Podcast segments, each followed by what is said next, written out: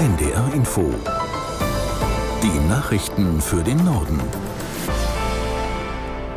Um 14.30 Uhr mit Tarek Yusbashi.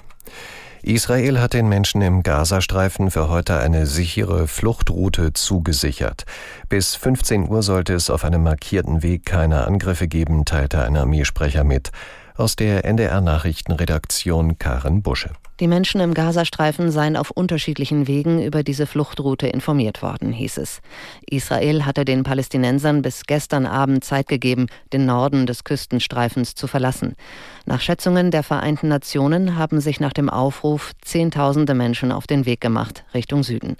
Augenzeugen haben von Panik unter der Bevölkerung berichtet, angesichts einer drohenden Bodenoffensive. Das israelische Militär hat nach eigenen Angaben seine Truppen für die nächste Einsatzphase in Stellung gebracht. In Tel Aviv gab es erneut Raketenalarm. Berichte über Verletzte liegen bisher nicht vor. Die Zahl der im Gazastreifen getöteten Palästinenser ist inzwischen auf mehr als 2200 gestiegen. Nach Angaben des dortigen Gesundheitsministeriums wurden etwa 8700 Menschen verletzt. Nach ihrem Solidaritätsbesuch in Israel ist Bundesaußenministerin Baerbock in die ägyptische Hauptstadt Kairo weitergereist. Dort hat sie unter anderem mit ihrem türkischen Kollegen Fidan gesprochen. Außerdem stand ein Treffen mit dem ägyptischen Außenminister Shukri auf dem Plan. Unter anderem geht es darum, wie die israelischen Geiseln im Gazastreifen gerettet werden können und wie Ägypten der Zivilbevölkerung in dem Palästinensergebiet helfen kann. Der einzige Grenzübergang zwischen Gaza und Ägypten in Rafah ist derzeit gesperrt. Aus US-Kreisen hieß es, US-Bürgerinnen und Bürger könnten jedoch auf diesem Weg ausreisen.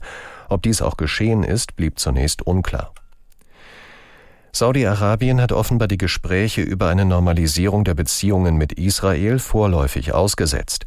Übereinstimmenden Berichten zufolge wurde die US-Regierung über diesen Schritt informiert.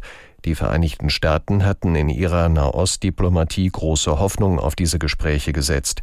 Anna Osius in Kairo fasst zusammen, was dabei im Mittelpunkt stehen sollte das saudische Interesse an verbesserten Beziehungen zu Israel, mögliche neue Handelsrouten und ein Entgegenkommen der USA, wenn es um Sicherheitsgarantien und die Unterstützung eines zivilen Atomprogramms geht. Beobachter bezeichneten die mögliche israelisch-saudische Annäherung bereits als potenziell größten Deal der jüngeren Geschichte und sprachen von einem vielleicht neuen Nahen Osten. Ob die Gespräche in einiger Zeit wieder aufgenommen werden, ist derzeit unklar. Nach dem Migrationstreffen hat sich Bundeskanzler Scholz zuversichtlich geäußert, gemeinsame Lösungen mit den Ländern und der Opposition zu finden. Scholz hatte sich gestern mit CDU-Chef Merz und mit den Ministerpräsidenten Weil und Rhein als Ländervertreter über den Umgang mit der zunehmenden Zahl an Flüchtlingen in Deutschland ausgetauscht. Aus Berlin Kai Clement. Olaf Scholz spricht von einem guten Gespräch gestern Abend im Kanzleramt. Aus seiner Sicht ist Migration ein Thema, bei dem man die Probleme gemeinsam lösen muss, statt mit dem Finger aufeinander zu zeigen. Das sagte er bei einer Veranstaltung in seinem Wahlkreis. Als Hauptgeschäftsführer des Städte- und Gemeindetages begrüßte Gerd Landsberg, dass jetzt Bewegung in die Migrationspolitik komme. Es brauche einen Deutschlandpakt Migration, sagte er in Anlehnung an den vom Kanzler vorgeschlagenen Pakt zur Modernisierung des Landes. In Australien ist ein Referendum über mehr Mitspracherechte der indigenen Bevölkerung gescheitert. Vizepremierminister Miles sagte, die Wähler hätten sich gegen eine Verfassungsänderung ausgesprochen. Die Regierung werde dieses Ergebnis respektieren. Ziel der Reform war ein in der Verfassung verankertes Recht der indigenen Australier, bei Gesetzen angehört zu werden, die sie betreffen. Premierminister Albanese hatte gestern noch einmal dazu aufgerufen, für die Verfassungsänderung zu stimmen. Es gehe um Respekt für die Ureinwohner. Die Gegner der Reform, zu denen auch die konservative Opposition zählt, hatten hingegen vor besonderen Privilegien für die Aborigines gewarnt.